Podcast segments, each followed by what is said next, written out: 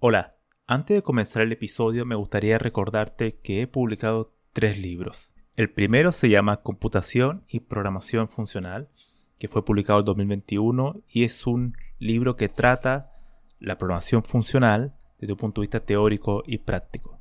El segundo se llama Mentes Geniales, la vida y obra de 12 grandes informáticos. Esta es una obra que repasa la historia de hombres y mujeres que fueron relevantes en la historia de la computación.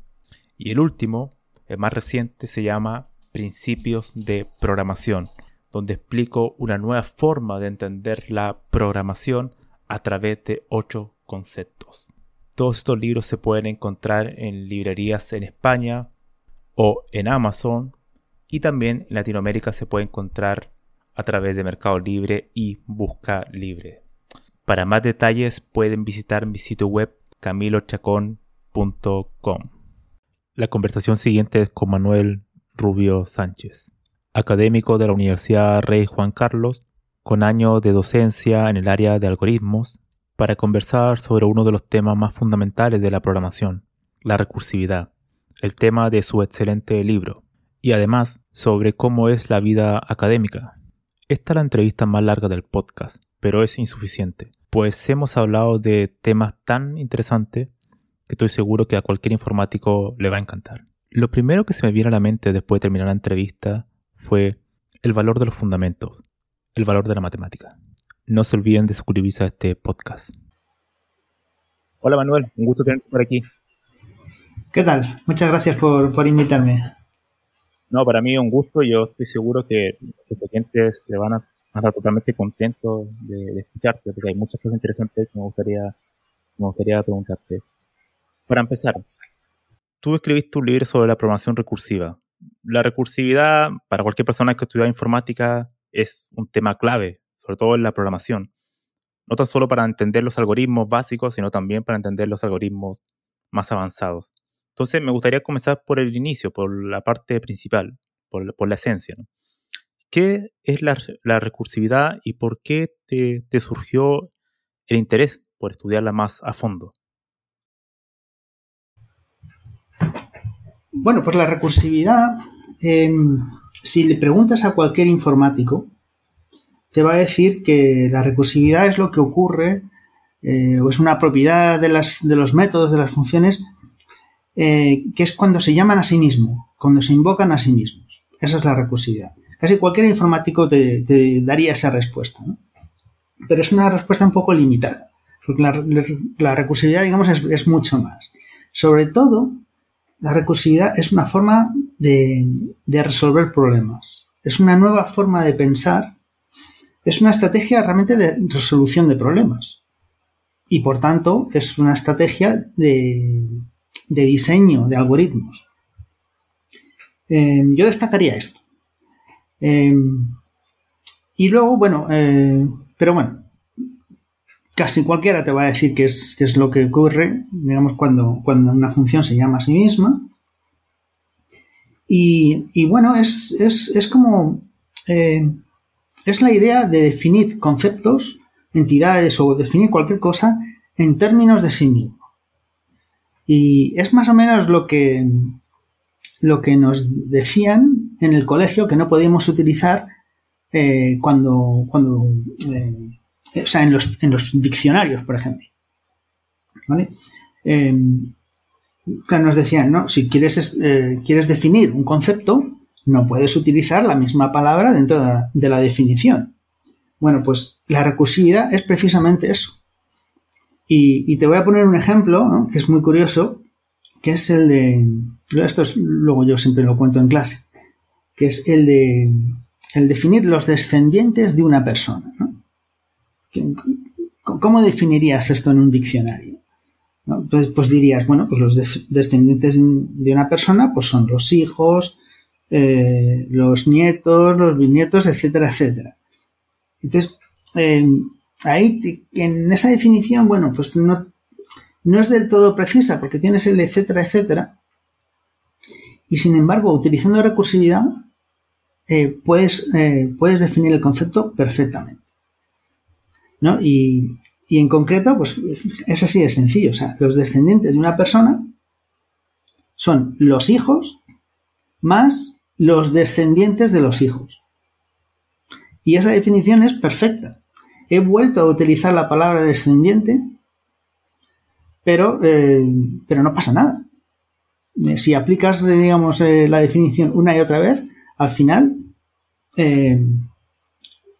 bueno, el conjunto de descendientes quedaría perfectamente especificado. Em, ¿Qué más? La recursividad también eh, yo la veo, bueno, evidentemente es una alternativa a los bucles, ¿vale? Es, eh, realmente otra forma de pensar. Eh, y, es una estrategia o una técnica mediante el cual, la cual los ordenadores pues, pueden hacer operaciones de manera repetida. Hay, hay un concepto en la recursividad que me gustaría que me lo explicaras, que cuando uno comienza aprendiendo recursividad siempre te lo enseñan, ¿no? y es el tema del caso base, ¿no? El, ¿Qué es el, vendría siendo en este como el, caso base cuando uno quiere diseñar un algoritmo de manera recursiva? Claro, em, cuando uno define un, algoritmo eh, y quiere emplear la recursividad, pues eh, como un método se va a llamar a, se va a invocar a sí mismo, no se puede invocar a sí mismo de manera indefinida, infinitas veces. En algún momento tiene que parar. Bueno, pues el algoritmo para en estos casos base.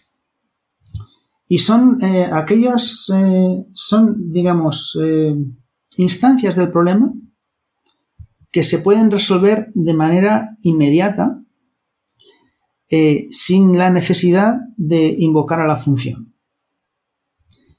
Son los casos, digamos, más sencillos eh, en, los, en, los, cuales no necesitas aplicar la recursividad. Si el ejemplo típico eh, del factorial de un número n, es el ejemplo que se ve en todos los libros, en todas las webs, el primer ejemplo que uno ve de recursividad, el caso base sería, bueno, pues cuando, cuando quieres calcular el factorial de 0 o, incluso el factorial de 1, eh, en esos casos el resultado eh, de manera trivial es simplemente uno. Y ahí no hace falta, eh, no hace falta hacer una nueva llamada recursiva. Obtienes la, o sea, conoces la respuesta, de, digamos, de manera inmediata. Esto también me lleva a, otra consulta, y es que uno de los, principios del diseño de algoritmo que uno generalmente lee o te lo enseñan es, es este de dividir para conquistar. ¿no? Entonces me gustaría preguntarte un poco ¿Cómo se relaciona el tema de la descomposición de problemas dentro de la recursividad? Claro, o sea, em, em, cuando uno diseña un algoritmo eh, recursivo, eh, bueno, se recomiendan seguir una serie de pasos. Eh, primero, como hemos comentado, es, uno tendría que definir los casos base y luego, y luego eh, tienes que aplicar lo que se llama eh, el concepto de inducción. Y consiste en, eh, en construir la solución de un problema partiendo de soluciones a, problemas más sencillos. Entonces, em, ¿qué sería un problema más sencillo? Pues imaginamos que, que queremos ordenar una lista de n elementos. Eso es nuestro problema. Bueno, pues un problema más sencillo es ordenar una lista de n-1 elementos. O a lo mejor ordenar una lista de la mitad de, eh, de, elementos, ¿no? De n medios elementos. Pues la descomposición del, problema consiste en considerar estas instancias más pequeñas del mismo problema em, y luego uno tiene que aplicar lo que se llama inducción, y que es construir la solución completa a partir de, eh, o sea, asumiendo que tú conoces ya las soluciones a problemas más sencillos. Eh, por poner otro ejemplo, ¿no? el problema del factorial. Pues ¿cómo, eh, ¿cómo construimos n factorial? Bueno, pues es, n factorial es igual a n por n menos un factorial. Entonces, el n menos un factorial ahí sería el subproblema. Y, eh, si uno conoce la solución a ese subproblema, es fácil construir la solución al problema original, solo tienes que multiplicar por n. Entonces, eh, la elección, o sea, cómo, cuando uno diseña un algoritmo, la elección de, de, qué subproblema eh, vas a utilizar para construir la solución es una solución, es, digamos, es una decisión tuya. Puedes intentar dividir el problema por dos, eh, puedes considerar el problema de tamaño n-1, n-2, eh, cualquier, eh, cualquier subproblema, digamos, te puede valer, Siempre que te vayas acercando al caso base, es decir, que, consideres un problema más sencillo. Y bueno, pues a lo mejor con el subproblema de tamaño n-1 eres capaz de hallar la solución fácilmente y es posible, como en el caso del factorial, que si consideras el problema de tamaño n medios, pues te va a costar más llegar a la solución. Va a ser más complicado eh, eh, llegar a construir la solución total. Entonces, bueno, esa, la decisión de qué subproblema eh, uno utiliza es una decisión del propio diseñador y eso te va a conducir a diferentes algoritmos. Por, disculpa, ahí, por ejemplo, cuando uno, bueno, hay, hay algoritmos que se pueden implementar de manera iterativa y recursiva, ¿no? O sea, independiente de las dos formas se puede llegar al mismo resultado. Pero claramente hay algunos problemas que se tienden a ser mucho más fácil implementarlo de una manera u otra. Em, ¿Cómo, cómo al final la recursiva es una, no, como tú dices, una nueva forma de pensar o otra, otra forma de pensar. ¿Cómo un programador sabe realmente cuál estrategia elegir para resolver un problema? Si puede elegir una estrategia recursiva o otra más iterativa. Bueno, em, cualquier algoritmo iterativo se, puede transformar en uno recursivo y viceversa. Eso es, em, eso bueno, es, conveniente tenerlo en, en cuenta, ¿no? Pero bueno, a la hora de. A la hora de. de escoger entre iteración y, recursividad, pues mi, digamos, mi, consejo es el siguiente. Em, digamos, si, el algoritmo tiene una estructura lineal, es decir, eh, si estás trabajando con, eh, con, digamos, eh, alguna estructura de datos de tipo array o matriz, yo empezaría contemplando algoritmos iterativos. ¿Vale? Pero em, si, los datos o la estructura del problema tienen ya más forma de, más forma de como de árbol o de grafo, es posible que la recursividad te, vaya mejor. Em, al final, eh, realmente son, la iteración y la, recursividad son dos formas de pensar totalmente diferentes. Entonces, em, claro, la recursividad al final es una herramienta más que uno tiene para, abordar un problema y para encontrar una solución. Eh, inicialmente no sabría decirte realmente por, qué camino tirar, ¿no? Salvo, salvo por el consejo anterior ¿no? que, te acabo de dar. Eso sí, si uno implementa una solución eh, recursiva y la función que, que, bueno, que uno diseña solo contiene una llamada recursiva, entonces la estructura, digamos, de, lo que se llama el árbol de recursión o, digamos, la estructura del proceso recursivo es lineal. Se van haciendo una llamada, luego otra, luego otra. O sea, el, método siempre hace solamente una llamada recursiva. Entonces, en esos casos, eh, yo eh, optaría por la iteración. ¿vale? Porque, porque la recursividad, eh, aunque viene muy bien en ciertas situaciones, también tiene sus desventajas. ¿no? Es un poco menos eficiente y, y por otro lado puede dar algún problema eh, relacionado con la pila del sistema. Eh, por, la, propia natural, sí, por la propia naturaleza de la, recursividad, como utiliza la pila del sistema, eh, si uno hace muchas llamadas recursivas eh, en un proceso lineal, pues uno puede acabar con teniendo un, error en tiempo de ejecución por un, por un stack overflow, por un desbordamiento de pila. Por ejemplo, De hecho, en, en Python se limita el número de llamadas recursivas a unas mil aunque uno puede retocar ese, parámetro, ¿vale? Pero eh, eso quiere decir que, por ejemplo, uno no podría trabajar con, o sea, habitualmente no puedes trabajar con un array eh, de, más de mil elementos eh, de manera recursiva si uno utiliza un, método que solamente haga una llamada. Entonces, en, digamos, en esos casos, si uno tiene solamente una llamada recursiva, eh, es preferible utilizar la iteración. En cambio, si el proceso recursivo ya tiene dos o más llamadas recursivas, entonces ahí es cuando realmente es importante eh, la recursividad y uno seguramente obtenga un algoritmo eh, mucho más sencillo de entender, vale, aplicando la recursividad que la iteración. ¿Vale? Cuando uno tiene, sí, sí, cuando uno tiene un, método que tiene que hacer necesariamente dos llamadas. Entonces ahí el árbol, eh, digamos, de llamadas recursivas sería pues un árbol, eh, digamos, binario, que es, eh, bueno, pues em,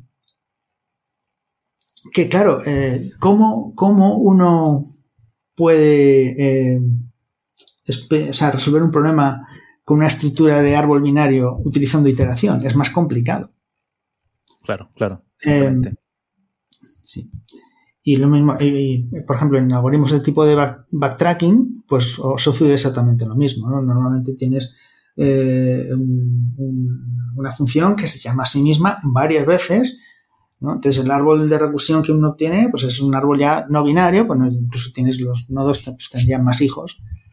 Pero es claro, eso es mucho más difícil de, implementar, digamos, de manera iterativa. O sea, la, las soluciones suelen ser más, más difíciles de implementar o ya requieren eh, estructuras de datos auxiliares, ¿no? como pueden ser pilas, colas o, u otras estructuras. De hecho, ahora que mencionas el backtracking, em, la versión recursiva es mucho más elegante ¿no? y además mucho más simple. Sí, sí, yo en, backtracking, yo backtracking lo considero eh, una estrategia, digamos, recursiva. Recursiva, porque al final eh, eh, es, la idea es, es de tener, tener, una función y luego normalmente eh, tienes un bucle. Ahí combinas, digamos, en, en backtracking combinas iteración con, recursividad. Tienes un método, dentro sueles tener un bucle eh, para analizar una serie de candidatos que tienes que, bueno, que considerar para construir la, solución. Eh, y por cada uno de esos candidatos luego eh, vuelves a, hacer una nueva llamada recursiva. Así que al final realmente lo que tienes es un, es un árbol eh, de llamadas recursivas, bueno, pues bastante considerable, ¿no? Cada nodo pues, tendría varios hijos y, bueno, pues, ¿cómo, ¿cómo uno implementa esto de manera iterativa?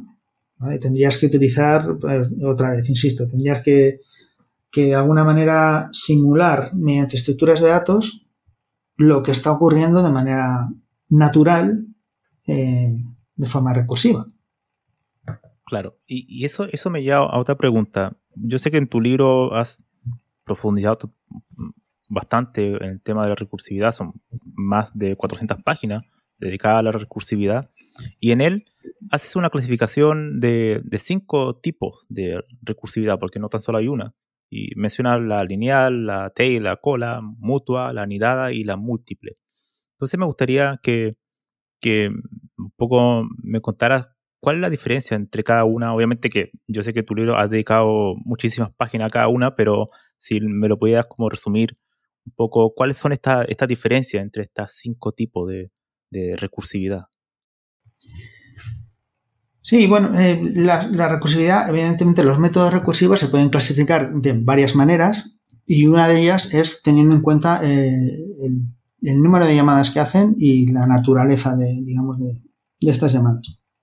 Entonces, La, eh, bueno, el, libro, pues realmente lo he estructurado de esta manera, ¿no? Primero hablo, de todos estos tipos de, en cada capítulo, hablo de, un, tipo diferente de, recursividad. Pues claro, los más sencillos, eh, los, dos eh, digamos, los primeros temas de, diseño están relacionados con recursividad lineal y recursividad por cola. Entonces, en estos dos tipos, la función recursiva solo hace una llamada recursiva. Eh, entonces, claro, son, digamos, los ejemplos más sencillos pertenecen a, estas dos categorías. Em, por eso aparecen antes en el libro. Eh, entonces, la recursividad lineal es, nada, es un método que, eh, digamos, los métodos se llaman a sí mismos una sola vez y luego además con haces algún tipo de operación con el resultado de la llamada recursiva. ¿Vale? Y eso, implica que uno no va a obtener la solución cuando uno llega al caso base. Esa, es la, esa es la definición de recursividad lineal. La recursividad por cola es parecida, pero con el resultado de la llamada recursiva no haces nada. O sea, simplemente lo vuelves a devolver. no, lo procesas, digamos, de ninguna manera. Entonces, eh, en ese caso, eh, uno empieza a hacer llamadas recursivas y cuando llegas al caso base, ahí ya tienes, ya has resuelto el problema, ya tienes la solución. Y luego simplemente, eh, desde el caso base, luego vas propagando la solución, digamos, hasta la primera llamada eh, que, realizaste, ¿no? Em, así que, bueno, esa es la, propiedad así más importante de la, recursividad por cola y el hecho de que eh, uno obtenga el resultado en, el caso base em, em, implica que, bueno, pues que, estos algoritmos se pueden, se pueden, digamos, transformar fácilmente en algoritmos iterativos. De hecho, eh, compiladores modernos eh, analizan, eh, digamos, el, código recursivo, saben detectar si el algoritmo es recursivo por cola y en esos casos directamente el compilador te lo puede transformar en un algoritmo iterativo. Bueno, pues eso sería, digamos, la recursividad por cola. Luego em, tendríamos la recursividad múltiple, que es cuando ya haces más de una llamada. Y ahí tienes ejemplos, no sé, backtracking sería un ejemplo, em, Fibonacci, también, ¿no? Fibonacci sería otro ejemplo, claro, ¿no? Donde haces dos llamadas. Eh, tienes un árbol, digamos, un árbol binario. Entonces, siempre que haces más de una llamada, ahí ya tienes recursividad múltiple. Y, es, y esta es el tipo de recursividad em, realmente útil em, eh, que, que merece la pena eh, utilizar eh, si estamos comparando iteración y recursividad. Si, digamos, eh, la recursividad lineal y la recursividad por cola, pues están bien para empezar a, digamos, a entender todos los conceptos recursivos cuando uno, cuando uno está aprendiendo, pero en la práctica, la recursividad que verdaderamente es útil es la, es la múltiple. Porque los otros, eh, si uno tiene un algoritmo lineal o, por cola, eh, lo, suyo sería transformar eh, los algoritmos en algoritmos iterativos. Y bueno, y luego hay dos tipos más. Hay dos tipos más de recursividad que son menos frecuentes. Uno es la, recursividad mutua, que es cuando, cuando tenemos, eh, digamos, varios métodos que se llaman, que se llaman entre sí creando, digamos, un ciclo. Por ejemplo, puedes tener un método A que llame un método B, B llame a un método C y C luego vuelva a llamar al método A. Entonces, así uno también está eh, generando un proceso recursivo. Aunque las funciones no se llamen, aunque la función A no, se llame a sí misma, ¿no? se llama, llama a B, luego a la B llama C, luego a la C llama A. Entonces, al final, eh, el hecho de llamar a la función b al final va a hacer que acabes otra vez llamando a la función a. Entonces, eso sería la, recursividad eh, mutua. hay un ejemplo buenísimo que es las torres de Hanoi cíclicas, que siempre lo cuento en clase. Me parece un ejemplo extraordinario, eh, muy didáctico, eh, porque uno de los ejemplos eh, clásicos que se ven en, páginas web, en libros, cuando de los primeros ejemplos que uno ve cuando estudia recursividad son las torres de Hanoi. entonces está bien analizar ese problema en clase y luego plantear problema de las torres de Hanoi cíclicas a los alumnos. Esto es, una variante del problema en el que, bueno, pues hay una restricción sobre eh, el sentido en el que puedes mover los, eh, los discos en, el problema. ¿no? me enrollo, no voy a contar el enunciado del problema. cualquiera, o sea, lo podéis mirar, ¿no? Pero ese, ese problema es, el, de las torres de genicíclicas es, es la solución, digamos, está basada en recursividad mutua y es súper interesante. Em, y luego el, último ejemplo ya es, casi más teórico, es el de recursividad anidada, que ocurre cuando eh, eh, haces una llamada a una función con unos parámetros y uno de los parámetros es también una, una llamada a la función. O sea que tienes que hacer una llamada a la función previa para calcular un parámetro y ya cuando tienes ese parámetro, entonces ya vuelves a llamar a la función recursiva. Eh, entonces estos, algoritmos ya son, son bastante raros. Eh, pero bueno, a, veces, a veces te puedes encontrar con ellos. Una de las cosas que mencionaba de la, de la utilidad, ¿no? De la, de la recursividad múltiple. Y me gustaría preguntarte, porque tú has dado clase ya por varios años, sobre todo en asignatura de algoritmo, es que yo me he dado cuenta, y me imagino que tú también lo compartes, es que muchas veces los estudiantes tienen dificultad en entender la recursividad y en particular la recursividad múltiple. Tú, em, según tu experiencia, ¿por qué crees que ocurre esto? Y no es tan complicado, por ejemplo, a una persona entender la iteración. Mm, bueno, hay, hay varias teorías, ¿no? Eh, casi todos empezamos aprendiendo eh, iteración antes que recursividad. Entonces, eh, en la iteración ocurre lo siguiente. Uno está pensando de manera imperativa. Es decir, estás pensando constantemente en el estado de las variables y cómo van cambiando estas variables. Eh, entonces, en todo momento tienes controlado, em, o sea, uno piensa en las operaciones, eh, las operaciones básicas que, se realizan dentro de los bucles y cómo se van a, eh, cómo se van actualizando, digamos, las variables para, obtener el resultado. de hecho, cuando depuramos, es lo que hacemos es ejecutar el algoritmo paso a paso para ver el, estado de todas las variables.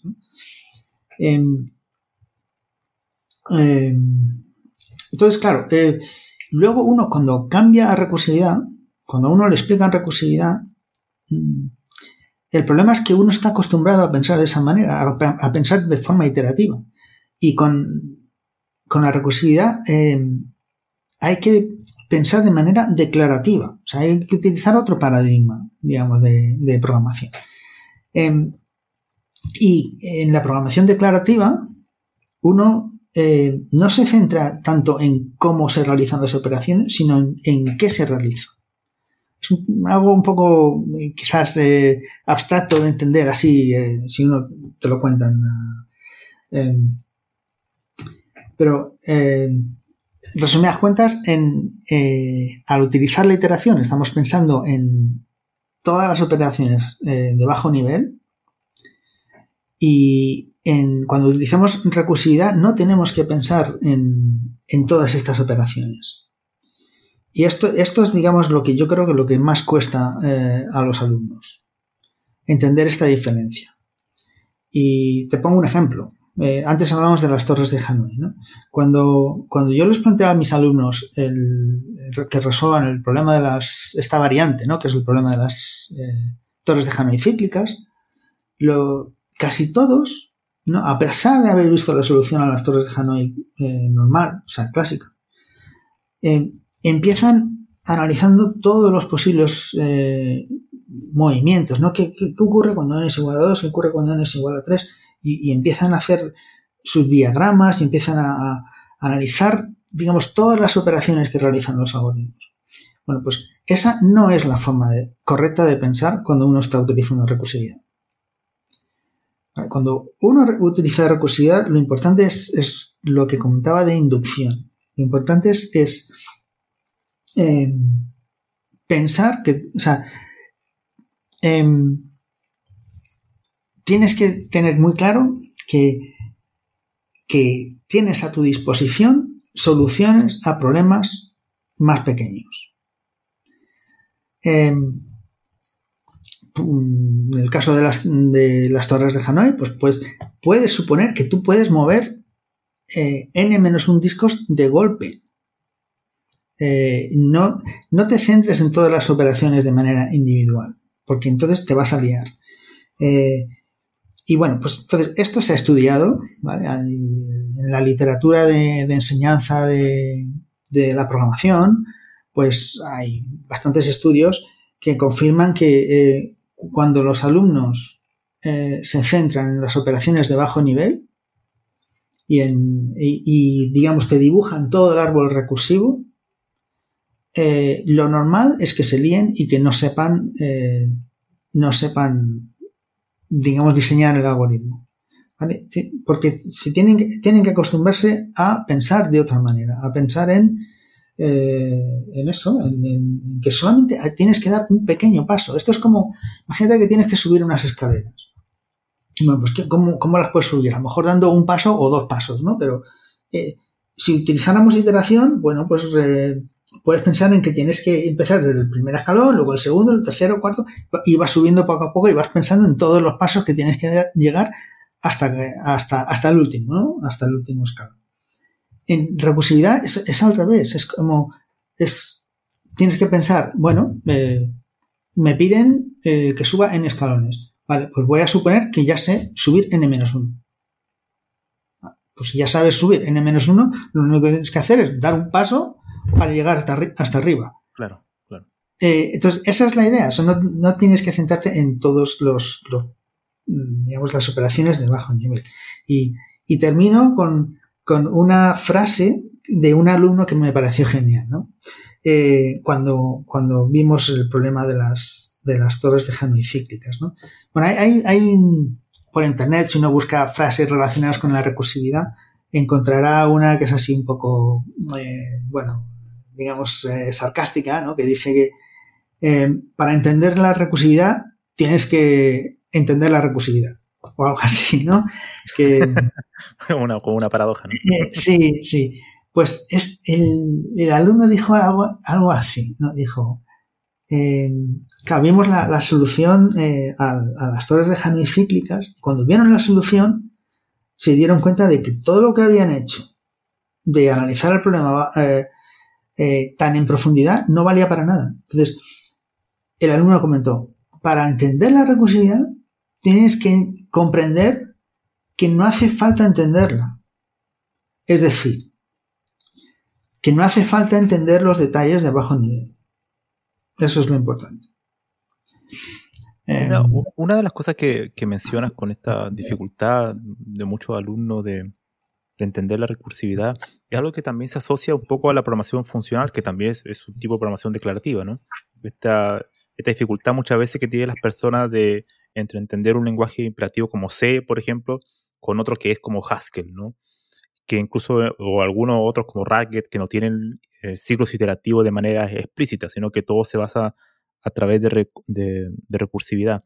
Me gustaría que mm, me comentaras eh, cómo se asocia en particular la recursividad con la programación funcional o con algún lenguaje funcional. No sé si has tenido alguna vez alguna experiencia con todo tipo de lenguajes como como Haskell o Lisp, ¿no? De, donde la recursividad parece ser no tan solo una alternativa, sino que es, la alternativa. Él esencialmente se tiene que hacer a través de la recursividad.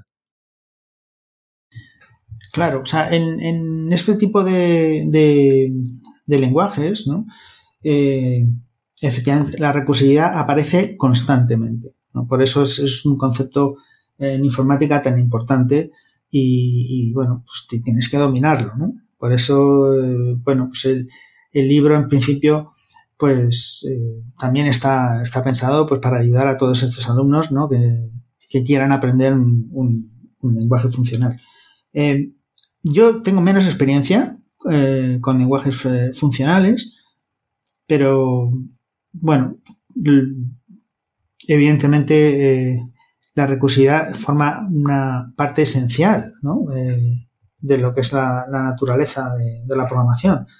Porque claro, si no, si no puedes, en, en algunos lenguajes, como sabes, incluso no se permiten los bucles. Entonces, si no se permiten los bucles, ¿cómo haces operaciones de manera repetida? Claro. Tienes que basarte en la recursividad. Eh, entonces, bueno, ahí sí eh, necesitas, necesitas eh, digamos, dominar pues todos estos conceptos de los que estamos hablando. me gustaría consultarte sobre, yo tengo una, hipótesis que es que me da la impresión, no, estoy seguro, quizás tú puedes estar de acuerdo o no, pero que las personas que tienen, que son matemáticos en general, o un background, un trasfondo más de lógica, más que, más que informática, tienden a, entender mucho más fácil la recursividad. Entonces, me gustaría preguntarte, preguntarte ¿cuál es la relación de la matemática con la recursividad? Ya mencionaste un poco de la inducción, pero el tener conocimientos matemáticos de distintas áreas de la matemática puede hacer que, un informático entienda de manera más fácil la recursividad? Hmm. Yo no estoy seguro. Eso, no sé, sería a lo mejor motivo de estudio. Em, yo, em, a ver, es, es verdad que, la recursividad se utiliza, claro, la recursividad no es no solamente algo propio de la informática. Eh, la recursividad aparece también eh, en innumerables, eh, digamos, áreas, ¿no?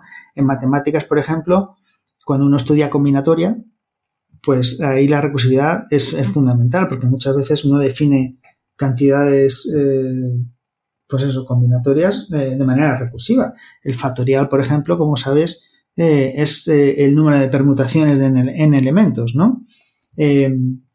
la potencia, pues también son, me parece que son variaciones eh, los coeficientes binomiales eh, eh, que se definen también de manera recursiva, no son, son las combinaciones. Entonces hay una relación ahí bastante directa entre, entre recursividad y, y combinatoria, ¿no? Yo tengo un, capítulo del libro, es justamente, son, son problemas combinatorios, ¿no?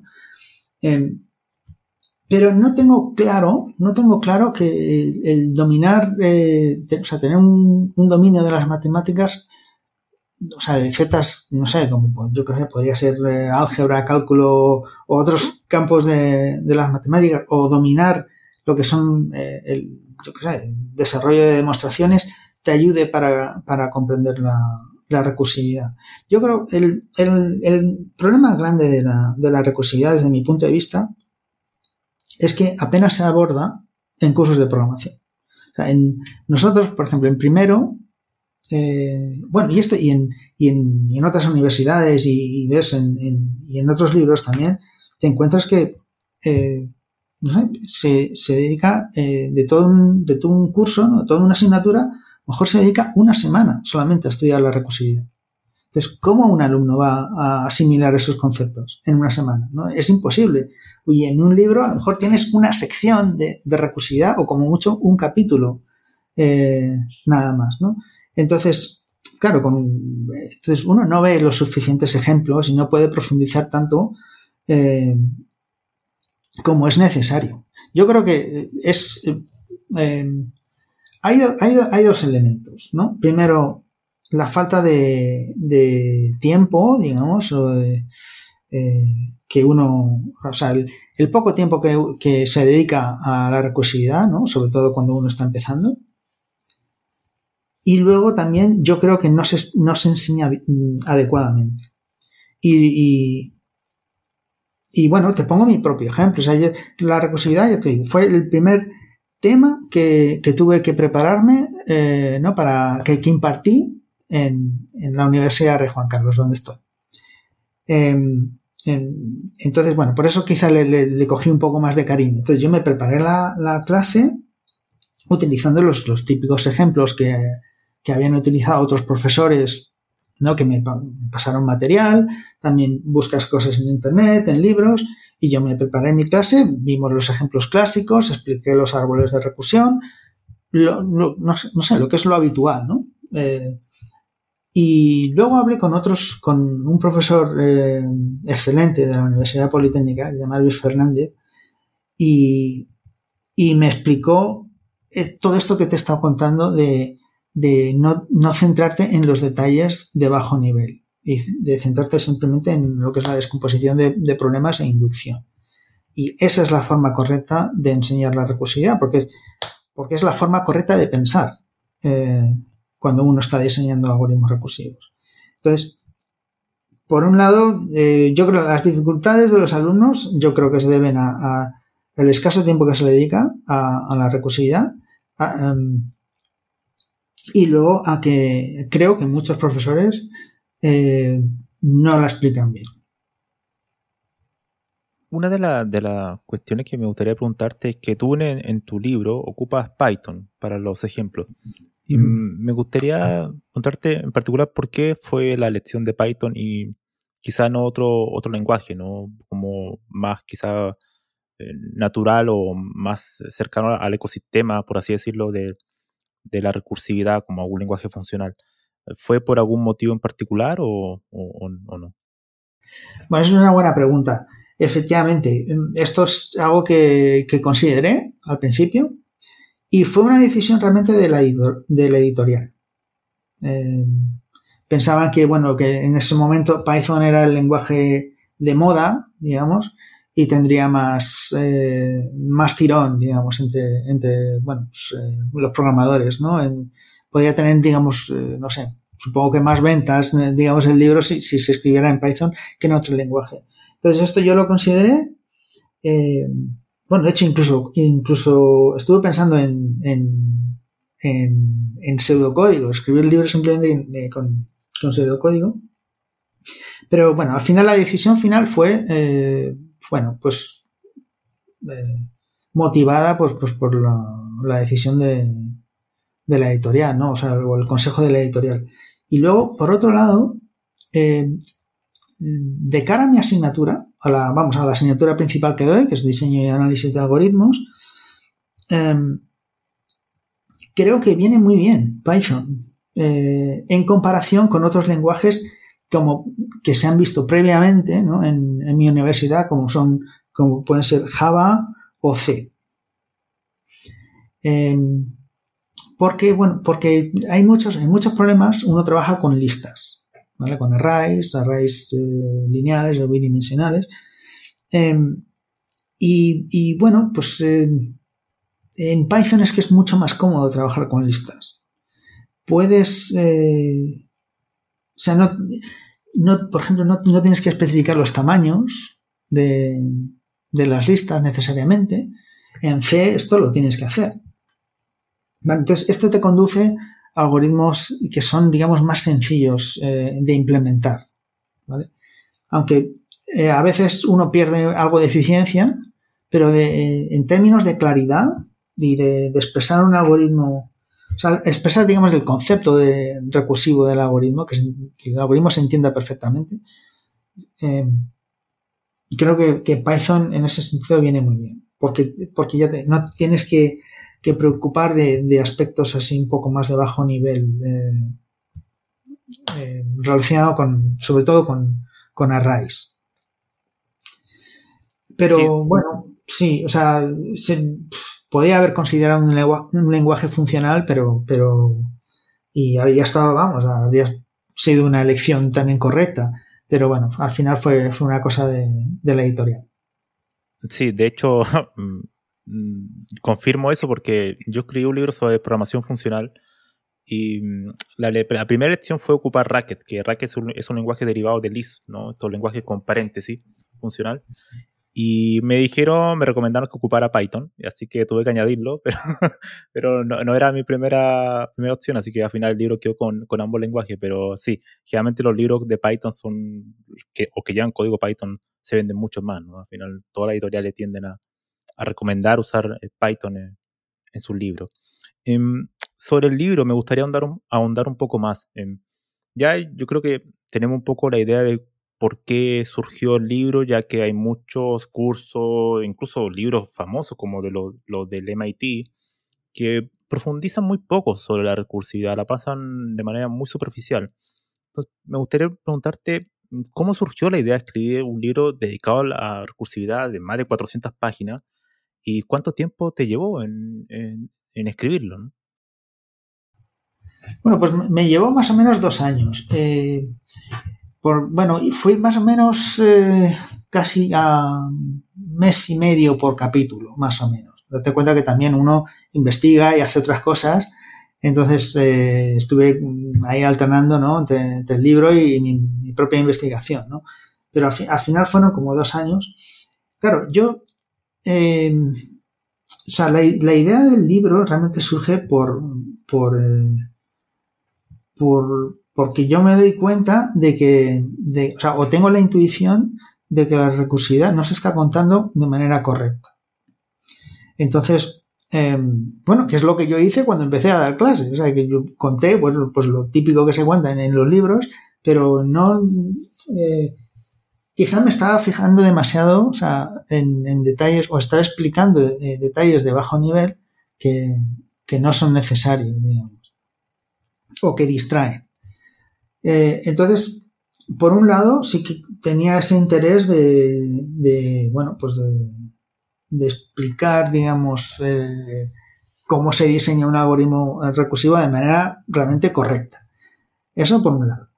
Em, luego, claro, tenía un montón de material ya de, mi propia asignatura, ¿no? Porque, bueno, ahí vemos un montón de algoritmos eh, recursivos eh, entonces, bueno, uno a, lo largo de los años pues va recopilando ejemplos, va, va planteando prácticas y exámenes y, al final tenía una colección enorme de, problemas y, eh, bueno, pues que podrían dar lugar a, un libro, ¿no? De hecho, el libro, si te fijas, realmente es, realmente es una...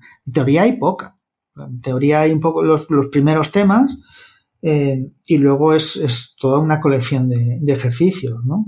más otro manual de, o sea, el libro tiene 450 páginas, luego tienes un manual para los profesores, ¿no?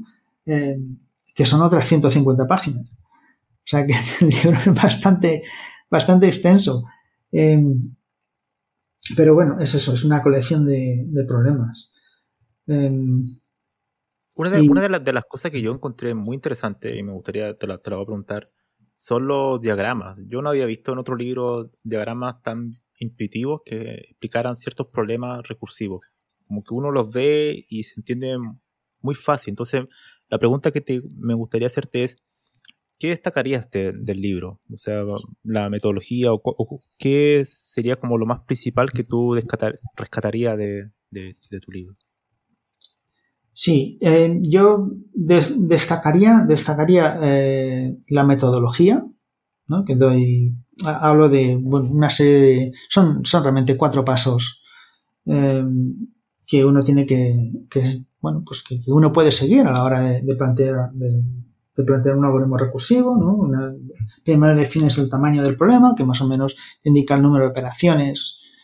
O sea, piensas en, en, qué, qué, aspecto del problema te indica el número de operaciones que vas a realizar. Y con eso ya te puedes definir el caso base, Luego, el tercer paso sería eh, descomponer el problema, o sea, elegir con qué subproblema vas a, vas a intentar construir la solución. Y el cuarto paso ya sería construir la solución. ¿no? Eh, y en el cuarto paso, eh, para, para, digamos, visualizar explícitamente el, el, proceso mental que uno tiene que seguir, pues he utilizado una serie de diagramas, eh, sobre todo en los primeros temas, eh, para ilustrar claramente cómo, uno tiene que pensar. Eh, y esto es, esto, yo, yo destacaría esto del libro, y además que se nota que pusiste mucho esfuerzo en escribirlo de manera clara, ¿no? Con muchos ejemplos, eso algo muy destacable. Sí, sí, sí, sí. Y y también lo bueno es que, en casi todos los problemas utilizo, al utilizar la misma metodología, pues uno va siguiendo los mismos pasos ¿no? en, todos los problemas Y bueno, pues eh, yo creo que esto viene bien en general. Eh, bueno, a cualquiera que esté aprendiendo recursividad, ¿no? ¿Veremos tu libro algún momento en español? Es una buena pregunta. Eh, bueno, la editorial me, comentó que efectivamente podía se podía traducir a otros, a otros idiomas. De hecho, creo que está en ruso. Em, Interesante. Pero sí, eh, ¿sabes lo que pasa? Que el, traducirlo es un esfuerzo también importante, pues en muchas páginas.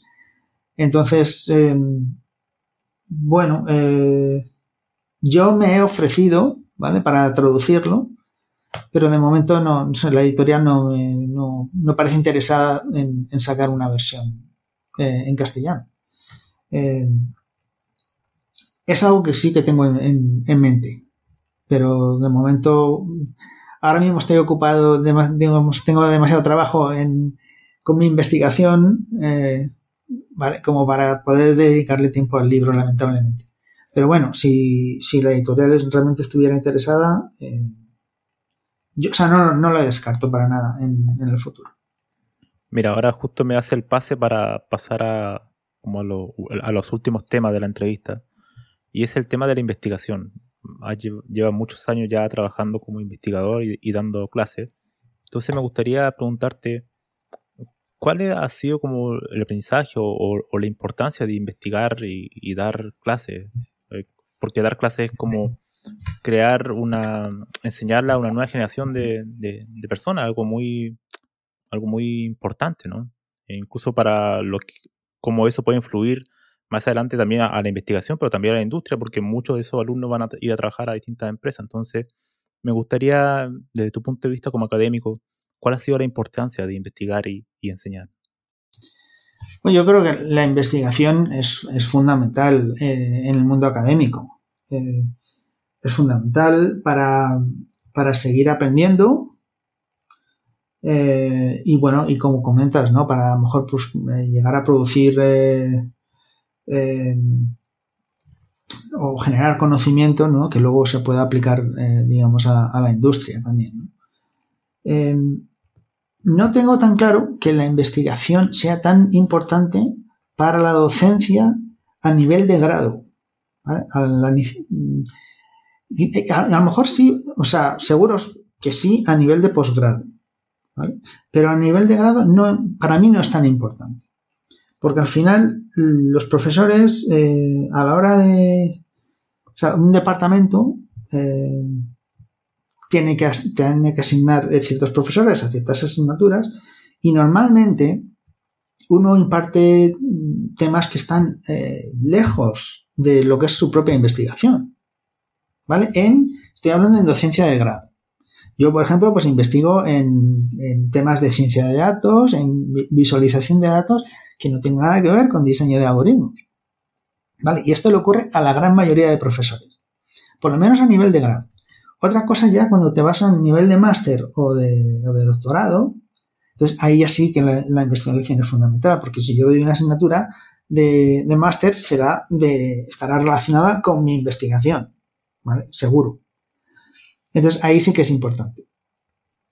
Em, Sí, eh, entonces, bueno, eh, eh, afortunadamente ahora ya el mundo realmente ha cambiado mucho, ¿no? Desde hace 20 años, cuando apenas teníamos recursos en Internet, ahora por suerte ya tenemos todo tipo de, cursos, de cursos online con los que uno puede, puede seguir avanzando y esto me parece que ha sido una revolución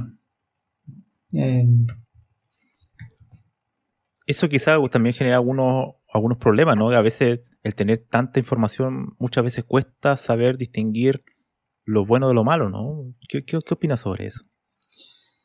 Bueno, eh, mm, la, cuestión es, eh, bueno, es interesante. Cuando, realmente cuando uno aprende cosas nuevas, eh, al final, por lo menos esta es mi experiencia, ¿no?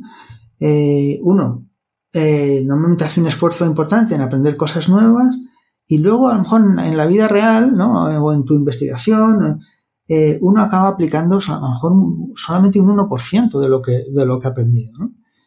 pero, eh, pero aún así, eso es, necesario, necesario pasar por ese aprendizaje, porque es que si no, ni siquiera puedes aplicar ese, ese 1%, ¿no?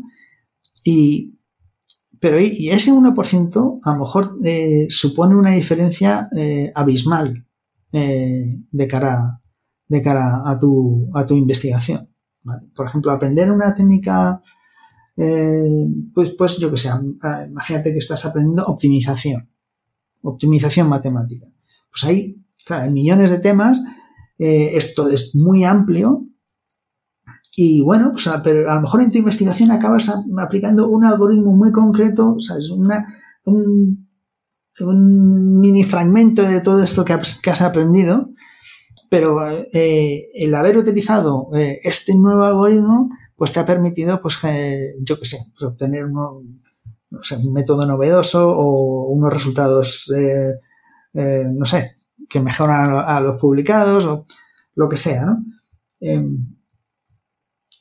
Eh, bueno, uno no siempre acaba aplicando todo lo que aprende, pero, pero creo que, el, tener que investigar te, te mantiene, digamos, te mantiene eh, activo en el, sentido de, tener que estar aprendiendo constantemente. Mencionaste que investigas también el tema de análisis de datos y me gustaría preguntarte algo que yo lo he conversado con algunos amigos y es en particular las personas que es, comienzan a trabajar en, el, en particularmente en Machine Learning, donde todo prácticamente se usa a través de bibliotecas, de framework, y donde los algoritmos quedan, por así decirlo, como cajas negras, ¿no? O sea, uno va seleccionando ciertos algoritmos, pero ya en realidad no hay una preocupación por entender el algoritmo en detalle.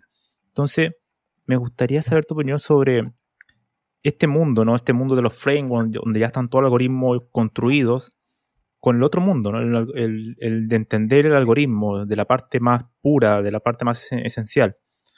¿Tú crees que incluso una persona que trabaja Machine Learning eh, requiere también conocimiento en, en algoritmia? Pues es una buena pregunta. Em, es una buena pregunta. Depende, depende de, tu campo de investigación.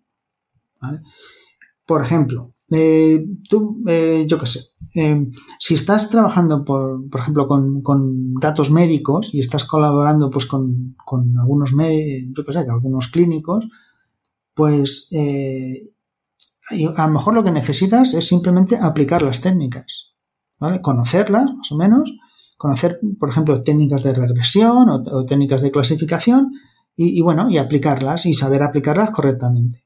Entonces, eh, ¿vale? Para obtener resultados y luego, pues, bueno, pero obtener resultados clínicos. O sea, útil para, para, de cara al campo de la medicina. Otra cosa es si tú quieres hacer investigación sobre el propio Machine Learning. ¿vale?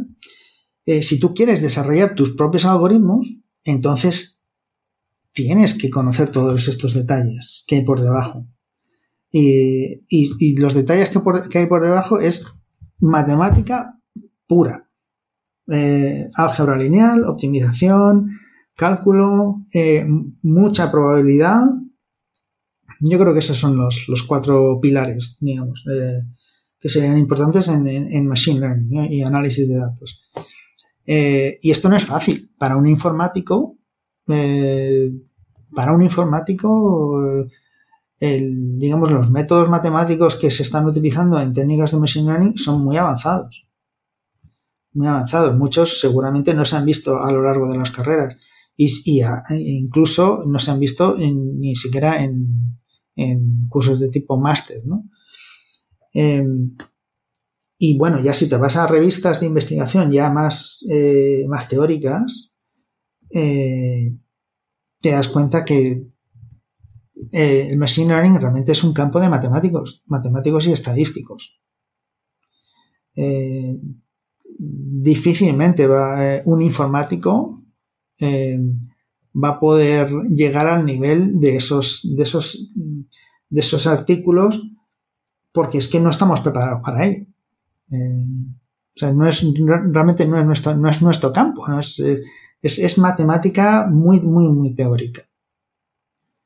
¿Cuál es, cuál es la importancia de, los fundamentos de, la informática en particular? En un mundo actual donde vivimos con lenguajes, que, lenguajes herramientas que nos hacen la vida mucho más fácil, que ya no es como hace 40, 50 años atrás, los lenguajes son mucho más sofisticados. ¿Cuál es la importancia de la importancia hoy en día de seguir enseñando las bases, como por ejemplo la algoritmia? Bueno, yo creo que al final es, es, eh, es estructurar el cerebro, digamos, y aprender a, a, pensar, digamos, de, cierta manera. ¿no? casi todas las carreras eh, universitarias, eh, ese es el objetivo, ¿no? No tanto el contenido, sino más bien eh, lo importante es, enseñar a pensar, enseñar a comunicarte con otros profesionales de tu campo, eh, enseñarte las bases, pero darte una formación así muy general para que tú luego puedas seguir aprendiendo eh, por tu cuenta y esto, es, esto es muy importante que la gente, si, si, alguien que todavía no está, no ha, no ha empezado la universidad comprenda, ¿no? Eh, si uno, eh, por ejemplo, estudia informática, uno no va a aprender toda la informática del mundo. Va, a, introducirse en el campo de la informática, se va a asomar a lo que es el campo de la informática estudiando la carrera. Luego, efectivamente, vas a tener la, base como para luego eh, seguir aprendiendo y especializarte y, y, a lo mejor ser un auténtico especialista en, en algún subcampo concreto ¿no? de la informática. Ahora que eh, mencionas el tema de, especialista, me gustaría preguntarte sobre el tema de la investigación y sobre tu experiencia. Em, en particular porque antes de la entrevista, antes de comenzar la entrevista, me hablaste un poco de tu estadía en, en, importantes universidades de Estados Unidos.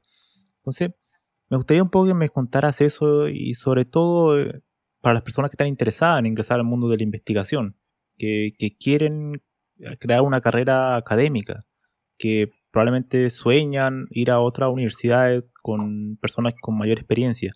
Me gustaría un poco que me, que me comentaras sobre eso.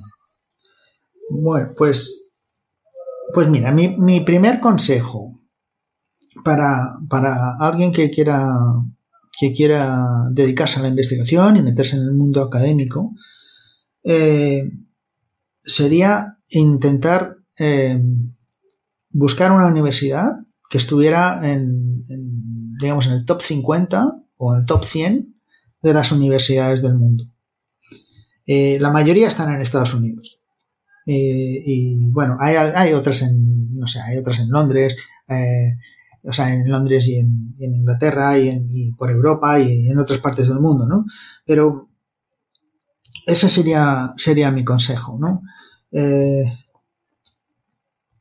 Para Estados Unidos, por ejemplo, eh, hay becas que ofrece, bueno, tienes las becas Fulbright, tienes becas de la Caixa, eh, hay ciertas becas, ¿no? Para, para, intentar estudiar en Estados Unidos, pero eh, es importante destacar que no es necesario obtener estas becas para irte para allá.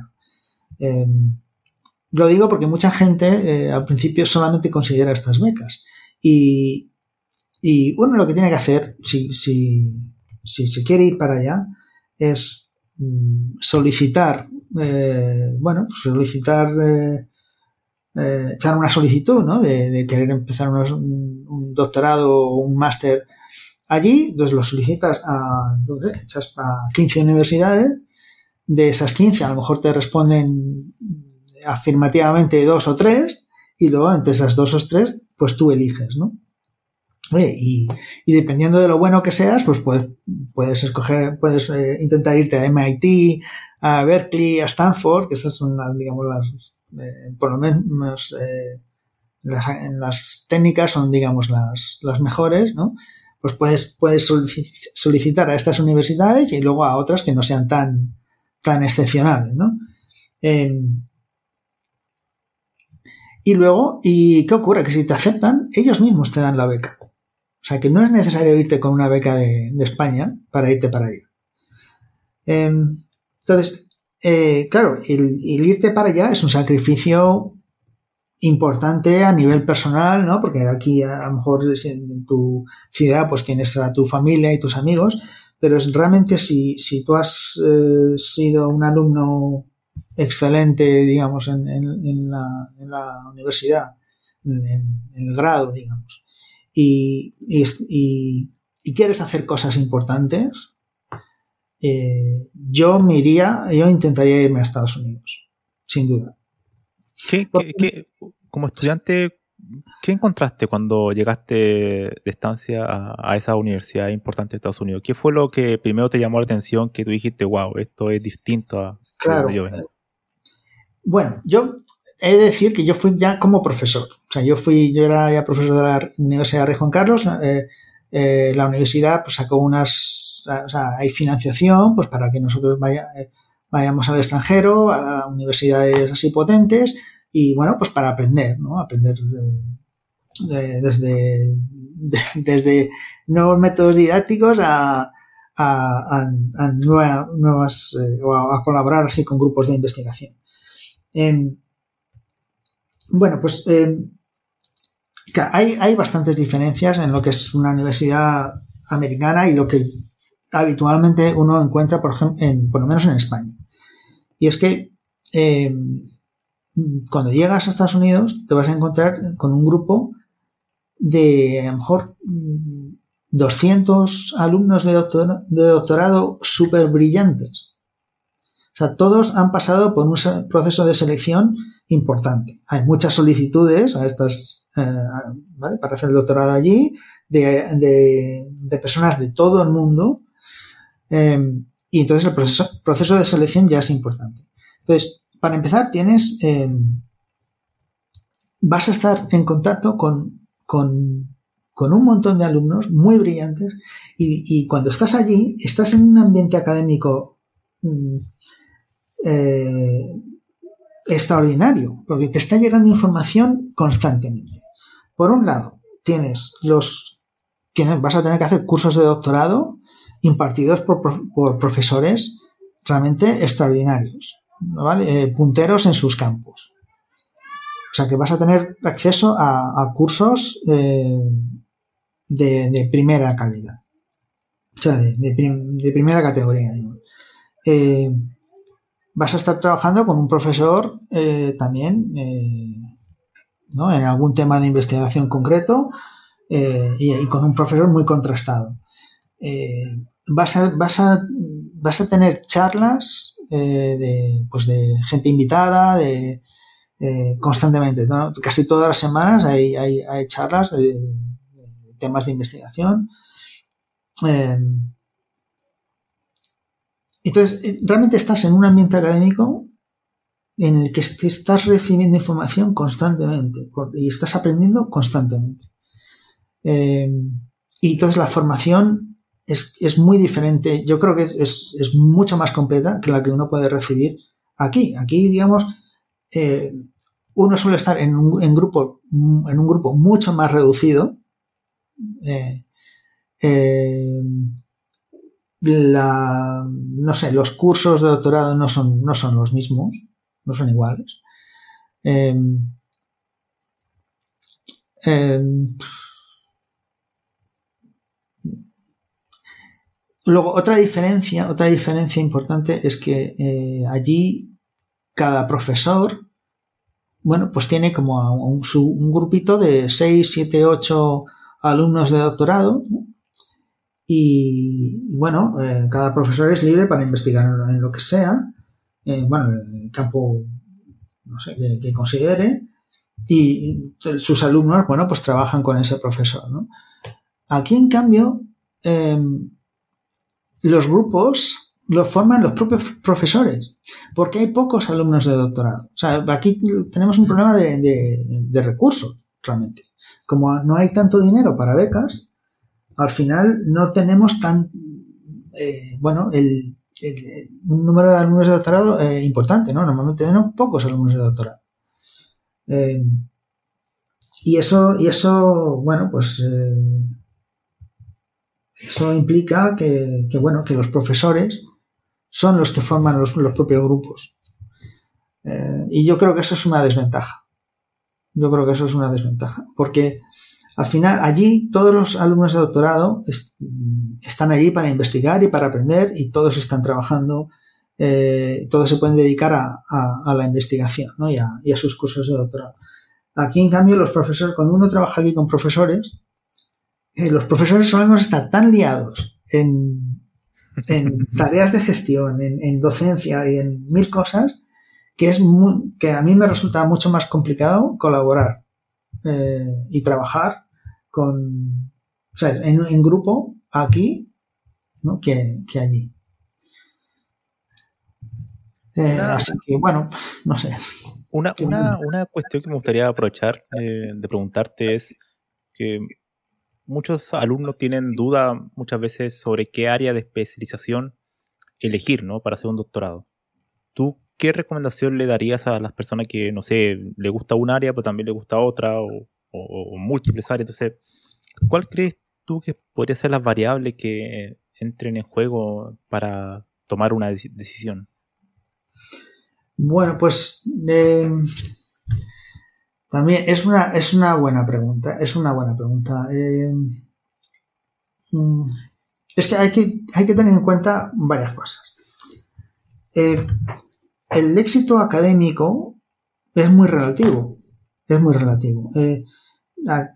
En España, bueno, pues el, digamos, lo que, lo que marca, digamos, las pautas a seguir es la, ha sido la NECA. La NECA es una agencia de. Es una agencia, digamos, que, evalúa al profesorado, eh, evalúa títulos. Em, entonces, em, bueno, supongo que la conoces. Eh, para, bueno, pues eh, para, digamos, progresar en tu carrera académica, pues la, NECA pues, ha, eh, ha especificado pues una serie de requisitos, ¿no? Por ejemplo, si tú eres ayudante doctor o ayudante y quieres pasar a ayudante doctor, pues tienes que cumplir mm, X, X requisitos. Y luego, si quieres pasar a otras categorías, pues tienes que cumplir otros requisitos. Entonces, eh, digamos, el factor digamos, más importante es el número de publicaciones, pero no tanto la calidad de las publicaciones, porque la calidad es que es muy relativa es muy relativa. Eh, te pongo un ejemplo, ¿no? En el, en el, si uno trabaja en Machine Learning, pues tienes el congreso, eh, NIPS, o ahora se llama NeurIPS. Es un congreso para el cual, según salen las entradas, se agotan a los 10 minutos. Como, si fuera un concierto de, rock de, de YouTube o, de Metallica. sí, sí, o sea, e, efectivamente, un, eh, un grupo de estos que, llenan estadios, ¿no? Em, hay muchísima gente trabajando en, Machine Learning y la, competitividad es brutal, porque la gente, o sea, no, tienes a, gente cualquiera, tienes a los mejores del mundo, tienes a gente de Berkeley, de MIT, de todas estas universidades potentes. Entonces, para mí, una publicación en ese congreso, ¿vale? O en unas revistas de estas de Machine Learning, una vale más que, que 100 en otros campos. ¿Vale? Este es, este es mi punto de vista. ¿Vale? Pero esto no, se, esto no lo tiene en cuenta mm, la, NECA, ¿no? Eh, porque al final la NECA ha decidido pues, poner unos criterios, digamos, más objetivos, ¿no? Porque al final, bueno, ¿quién decide eh, lo que es la excelencia académica, ¿no? Es, difícil de definir. Pero bueno, en, cualquier caso, entonces, uno tiene que pensar, bueno, ¿qué es, lo que quiero hacer? ¿Quiero hacer grandes cosas en, estos campos eh, súper competitivos o no? Sabes que si te estás metiendo en, en, este campo, vas a tener que competir con gente muy buena y puede que te cueste más, eh, pues, generar un currículum eh, pues, eh, bueno según los criterios de la NEC. Eso por un lado. Luego, otro, otro, otro detalle importante es el grupo de investigación en el que tú vayas a trabajar. Porque lo normal es eh, en las publicaciones, bueno, pues eh, digamos, las publicaciones suelen tener varios autores. Eh, hay casos en los que se colabora, ¿no? todos los profesores ponen de su parte, ¿no? Pero hay otros, hay muchísimos casos, muchos, en los que el autor principal hace casi el 100% del trabajo y los otros autores hacen poco. Pero al final, eh, si tú apareces como autor en uno de esos artículos, aunque vayas en el tercer puesto y hayas contribuido muy poquito, pues prácticamente te vale exactamente lo mismo, se te puntúa más lo mismo eh, ese artículo que si lo hubieses hecho tú eh, entero. Es decir, que le, va, a valer lo mismo a la persona que se ha, tirado año y medio haciendo el artículo que a ti, que a lo mejor le has dedicado una semana o, ¿sabes?, a hacer no sé qué experimento o, algo muy pequeño, ¿no? Eh, dentro del artículo. Entonces, eh, entonces si, si, te metes en un grupo grande que publique mucho, es, es, más posible que tú asciendas, asciendas en tu carrera académica mucho antes. Eso, em, Manuel, también se puede prestar para, las críticas que se le hace muchas veces al mundo académico de, que muchas de las publicaciones que se hacen no son realmente cuestiones novedosas, sino que una repetición de lo mismo, ¿no? ¿Qué, qué, opinas sobre eso que, que muchas veces se conoce, que a veces algunos académicos es casi como esta cultura de publicar o perecer, ¿no? de que van publicando en conferencias más pequeñas o revistas más pequeñas, pero la idea es publicar cantidad sobre calidad. ¿Qué opinas sobre ese tema? Claro, yo creo que lamentablemente en España se ha favorecido demasiado eso. Eh, la, cantidad sobre la calidad. Eh, es verdad que ah, se considera la calidad eh, cuando uno tiene en cuenta los, los cuartiles o la, digamos, la posición de las revistas en las que estás publicando dentro de una serie de categorías, en los JCR, ¿no? los eh, Journal Citation Reports. Eh, o sea, es verdad que se tiene un poco en cuenta, se intenta tener en cuenta la calidad, pero em, o sea, volviendo a tu pregunta, repíteme la, pregunta, ¿cómo era? Sí, el tema de, esta crítica que se le hace a la investigación, ¿no? de muchas veces del publicar o perecer, ¿no? Aunque es, la idea es publicar por cantidad, aunque sean en, revistas menores, pero la idea simplemente es seguir publicando, en deterioro de la calidad. Sí, yo creo que lamentablemente a veces eh, lo que yo escucho mucho a mis compañeros es, la siguiente frase. Eh, venga, escribimos un artículo y vamos a ver no, si nos lo publican, vamos a ver si lo aceptan en, no sé qué revista, ¿no? Entonces, yo creo que es, o sea, el objetivo es la cantidad. O sea, realmente eh, realmente el, enfoque debería ser, bueno, vamos a mejorar el artículo, vamos a hacer un artículo de calidad para que lo acepten donde sea, para que, eh, digamos, tenga las mayores probabilidades de éxito. Pero a veces eh, yo lo que veo es que el objetivo es publicarlo donde sea para tener una publicación más.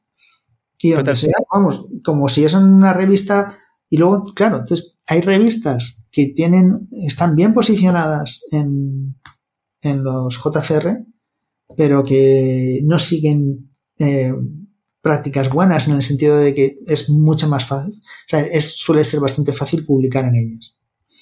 Eh, esto ya la NECA lo está considerando sí, perdona. Ha elaborado una lista de revistas que no siguen procedimientos muy estándares. Y esto a lo mejor se empieza a tener en cuenta eh, en el futuro. Esto eh, también podría crear eh, efecto como inverso en el sentido de que un académico para construir su carrera mm, es muy arriesgado, por ejemplo, estar trabajando en el mismo problema un año y sin publicar ningún artículo, ¿no? Ese, ese podría ser como el, el contraejemplo del otro riesgo, ¿no? De querer publicar por calidad, pero en realidad no llegar al resultado adecuado, ¿no? Es, eh, lo que parece entender es que hay que buscar un cierto equilibrio ¿no? entre las dos cosas. Quizás, efectivamente, si sea una buena idea buscar un equilibrio. Eh, a mí me ha pasado lo que tú estás comentando. yo, eh, como trabajo en visualización de información, pues mm, publico, o sea, envío artículos a dos congresos. Uno es el Infobis, ahora se llama BIS, eh, que es un artículo que está en las categorías Corea Estrella. O sea, es, digamos, la, es de la mejor categoría, ¿no? Dentro de lo que son la, eh, lo que es el ranking Core, ¿no? Es un ranking de congresos que, lamentablemente se ha dejado de, utilizar. Pero bueno, en ese congreso eh, la tasa de aceptación es del 25%. Entonces te la estás jugando porque es, bastante difícil que, te acepten un artículo ahí. Em, y, bueno, envío a ese, a ese congreso y a otro que se llama Eurovis, que ese es de categoría A, pero eh, también tiene un 25% de aceptación y yo creo que es incluso más difícil que el otro. Bueno, pues te puede pasar perfectamente que, un año pues no publiques.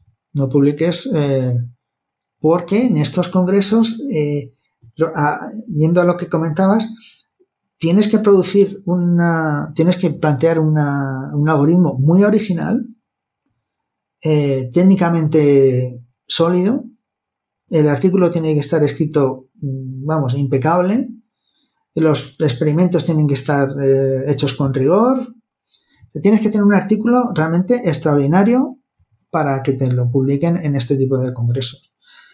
Em, y, por supuesto, tiene que ser original. Entonces, eh, bueno, eh, y además que, da igual, aunque hayan recibido el 50% de artículos buenos, eh, van a rechazar la mitad de ellos porque se, tienen, se van a quedar con ese 25%. O sea, para preservar, digamos, la, excelencia o la, digamos, la, el caché del, del Congreso limitan el número de, aceptaciones al, a solamente el 25%.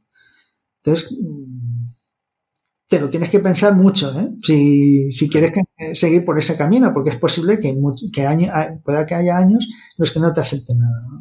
A mí me han llegado a rechazar artículos con, cuatro revisiones positivas.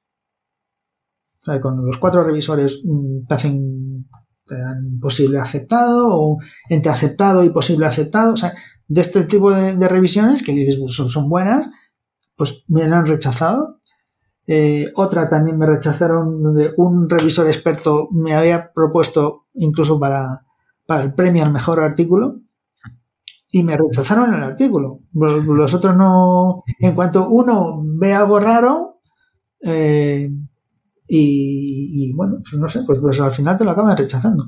Em, y luego hay otros campos, eh, hay otros campos donde, bueno, pues es, eh, el trabajo consiste en, coger unos nuevos datos y aplicar unas técnicas y obtener unos resultados y ya está. Y, o, coger un problema y, pues bueno, pues aplicarle, yo qué sé, no sé, otra técnica y ver si obtienes mejores resultados, pero donde realmente no estás haciendo gran aportación a la ciencia. Eh, bueno, pues, pues bueno, pues esto, es lo que hay. Eh, vas a tener más, mm, al final es, es, es, una decisión tuya, ¿no? O sea, ¿qué quieres hacer? ¿Quieres realmente hacer investigación de, de, calidad y de excelencia o quieres simplemente sacar artículos mm, porque sí para para ascender en tu carrera académica y obtener así un mejor contrato con la universidad y, un poquito más de salario, etcétera, etcétera. Sí, quizás eh, sí sea, sea bueno, digamos, un, equilibrio. Una, una, de, las últimas preguntas que me... Sí, perdón. Vale. Eh, sí, sí, vamos, que yo, en particular sí, había tirado más por, por, la, por la rama de la excelencia, pero es verdad que al final eh, al final tienes que también colaborar en, otros trabajos. Una de las últimas preguntas que me gustaría hacerte es el tema de escribir, ¿no? De aprender a escribir. ¿Cuál es la, sobre todo porque tu libro está muy bien escrito, entonces me gustaría preguntarte sobre cuál es la importancia de escribir y en particular de escribir bien en inglés, ¿no? Eh, para el mundo académico. Sí, bueno, em, claro, es fundamental. O sea, yo, yo tuve mucha suerte porque de pequeño eh, vivía en Estados Unidos cinco años. Entonces, el inglés yo de ahí ya, o sea, yo no tengo problemas con el inglés. Em, vamos, que hablaba inglés casi mejor que español, ¿sabes? Em, em, entonces yo he tenido mucha suerte, y, pero claro, o sea, cualquiera, sobre todo si, eres un alumno, eh, no sé, estás en la universidad, eh, mi consejo es que te apuntes a alguna academia o hagas lo que sea con tal de aprender inglés bien. Eso es fundamental. Eh, te va a ayudar tanto, ¿no? Y tengo compañeros también que, se han subido por las paredes y están, eh, eh, ¿sabes? Por, su nivel de inglés, ¿no? están muchas veces desesperados, ¿no? realmente es, fundamental. Y luego hay, hay bueno, pues hay, cursos que uno puede hacer, que ahora hay cursos online eh, excelentes sobre, eh, sobre la reacción de, artículos, de, o sea, trabajos académicos. Hay uno de Stanford, por ejemplo, que yo recomiendo, y me, lo he hecho yo también. ¿eh? hay uno de Stanford muy bueno, muy bueno. Lo, imparte una mujer, que también imparte otro sobre estadística y medicina. Ahora es que no recuerdo el nombre pero no sé, Statistics in Medicine o algo así sería el curso. Eh, eh, pero vamos, es la, la misma mujer, eh, imparte también este otro curso sobre, sobre redacción de, de, artículos y está súper bien, está súper bien. es, vamos, lo, lo podríamos, quizás lo, lo, puedas buscar y luego añadirlo a, a, tu, a tu, web.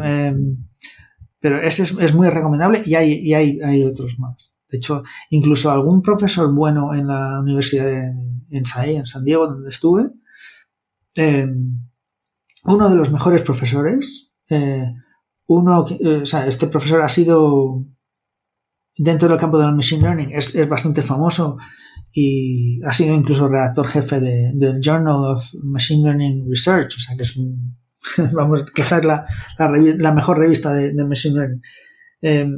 él mismo eh, da un curso sobre redacción de, artículos. O sea que para que veas la, importancia. Eh, y yo, no sé, sí, yo lo, recomiendo. Eh, lo recomiendo totalmente. Manuel, me gustaría hacerte la, última pregunta, y tiene quizá un carácter un poco más filosófico, pero me gusta hacerla. Es, em, ¿la informática te, ha hecho la vida más feliz? Mm. Bueno, es, eh, es una buena pregunta. Eh, no sé, si me, eh, ¿cuándo era más feliz? ¿Antes de tener ordenadores e internet o después? depende, de, claro, depende en qué momento de tu vida estés.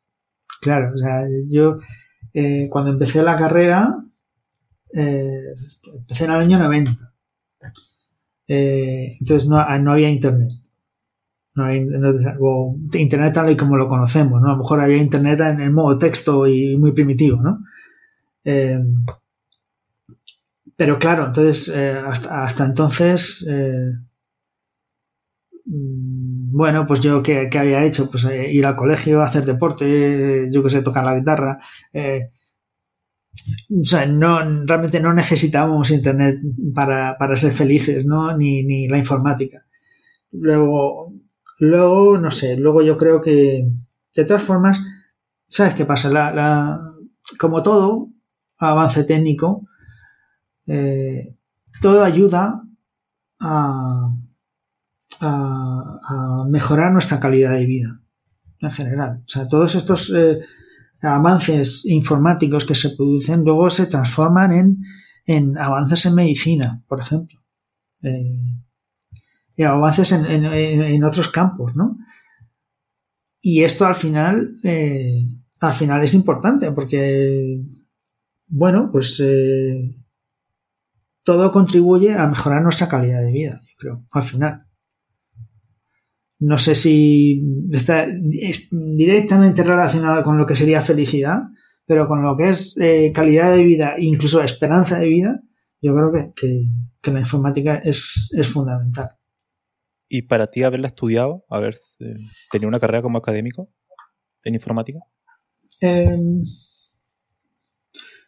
pues mm, no te sabría decir. Yo creo que si hubiese estudiado otra carrera, no, no, no, estoy convencido de que supiera eh, programar.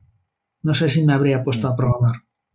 Eso sí, y la programación actualmente es fundamental.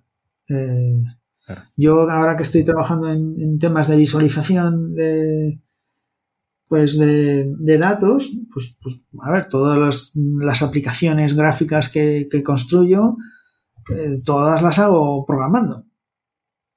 Entonces, si no sabes programar, pues, eh, pues actualmente, hoy en día, estás un poco limitado. Yo diría que estás bastante limitado. Em, pero bueno, no sé. Eh, no sé. Eh, luego ocurre una cosa también curiosa, por lo menos yo lo veo en, mí y a lo mejor en otra, y en otra gente, ¿no? Y es que es verdad que he estudiado informática, pero echo de menos también haber estudiado otras cosas. Eh, como, sobre todo las matemáticas, ¿no? Yo cuando, cuando fui para allá, para San Diego, y, vi la primera charla de un alumno de doctorado, dije, madre mía, ¿dónde me he metido? porque era un nivel de matemáticas. Y es verdad que era un chico que era especialmente teórico y, bueno, era una fuera de serie, ¿no? Eh, pero. Ah, pero bueno, sí que hecho de menos, por ejemplo, a ver, a ver, eh, yo en mi caso, ¿no? Por, por, mis intereses personales, sí que hecho de menos haber, haber eh, aprendido un poco más de matemáticas durante la carrera o, el doctorado. Eh, y, y, ahora, y ahora, digamos, me, me gusta más aprender matemáticas que informática. Porque al fin y al cabo, bueno, o programación, informática, eso yo ya más o menos lo sé. Pero lo que necesito, lo que a mí me, realmente me, sirve, me, resulta útil para mi investigación, ¿vale? Y para... O sea, son los métodos matemáticos. los métodos matemáticos, eh, claro, te abren un mundo de posibilidades que si no los conoces, eh, estás muy limitado. O sea, ¿qué, haces con, con, recursividad o con bucles o con estructuras de datos. Eh, bueno, vale, está bien. eso es algo fundamental que tienes que conocer, pero eh, ¿cómo se, se, generó el, buscador de Google? Pues los, desarrolladores sabían muy bien, conocían muy bien el álgebra lineal. necesita esas matemáticas que hay por debajo y eso es y eso es lo que la gente en estas universidades buenas sabe muy bien eh, y controla.